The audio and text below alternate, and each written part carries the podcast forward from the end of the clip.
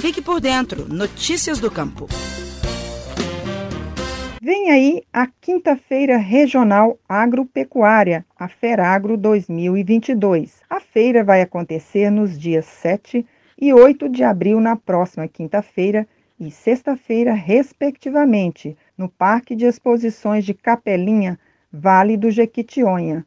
A realização é da Emater MG, Prefeitura Municipal e Associação Comercial Industrial Agropecuária e Serviços de Capelinha, a SIAC, considerado o maior evento da agricultura familiar e do agronegócio do Nordeste de Minas Gerais, a Feragro está de volta dois anos após o começo da pandemia da Covid-19, que suspendeu eventos públicos para evitar a disseminação da doença.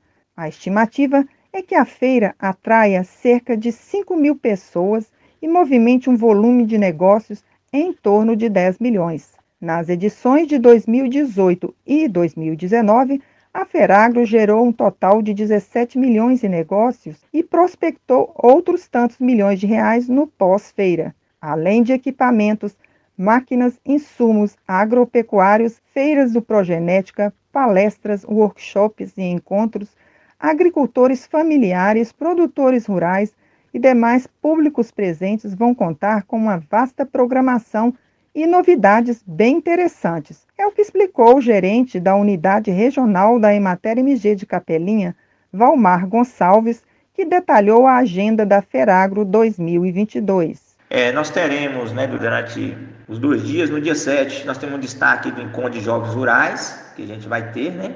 Nós também iremos lançar uma operação Safra Segura, que é um, uma parceria da Emater com a Polícia Militar, né, principalmente na época da, da, da, safra da produção de café, né, aqui na região, que é principalmente ligada à segurança do campo, com a patrulha rural. Nós teremos também um espaço de gastronomia, onde que nós estaremos no dia 7, também no final da tarde, realizando é um evento gastronômico né, com a participação de agricultores familiares é, da região, né? E também teremos a participação aqui do chefe Edson Puyati, de Belo Horizonte.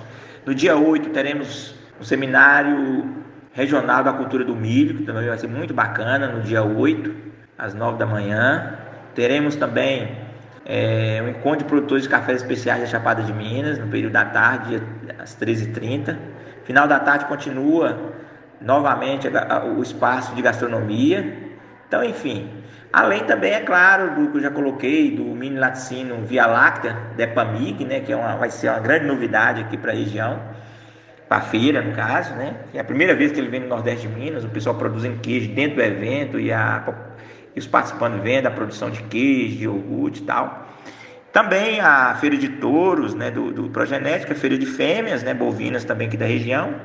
E também teremos, eu não falei antes, teremos um espaço de criatividade rural, onde a gente vai estar tá mostrando algumas, algumas invenções de, de agricultores né, da região aqui, inclusive escrito no, no Criatividade Rural da Maté.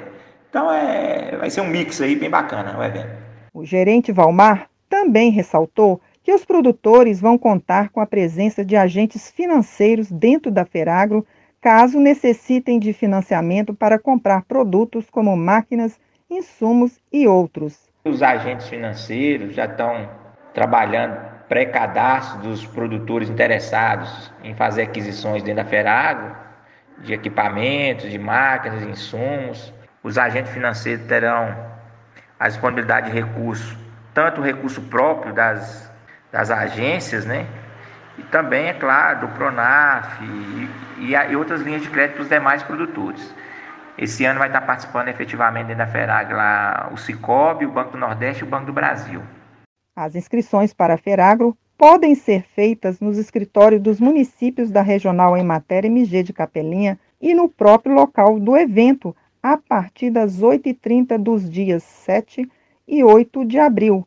Já a programação pode ser acessada pelo site www.feragrocapelinha.com www.feragrocapellinha.com.br. Repetindo, www.feragrocapelinha.com.br. E por hoje encerro aqui. Terezinha Leite, da Emater de Minas Gerais. Até breve.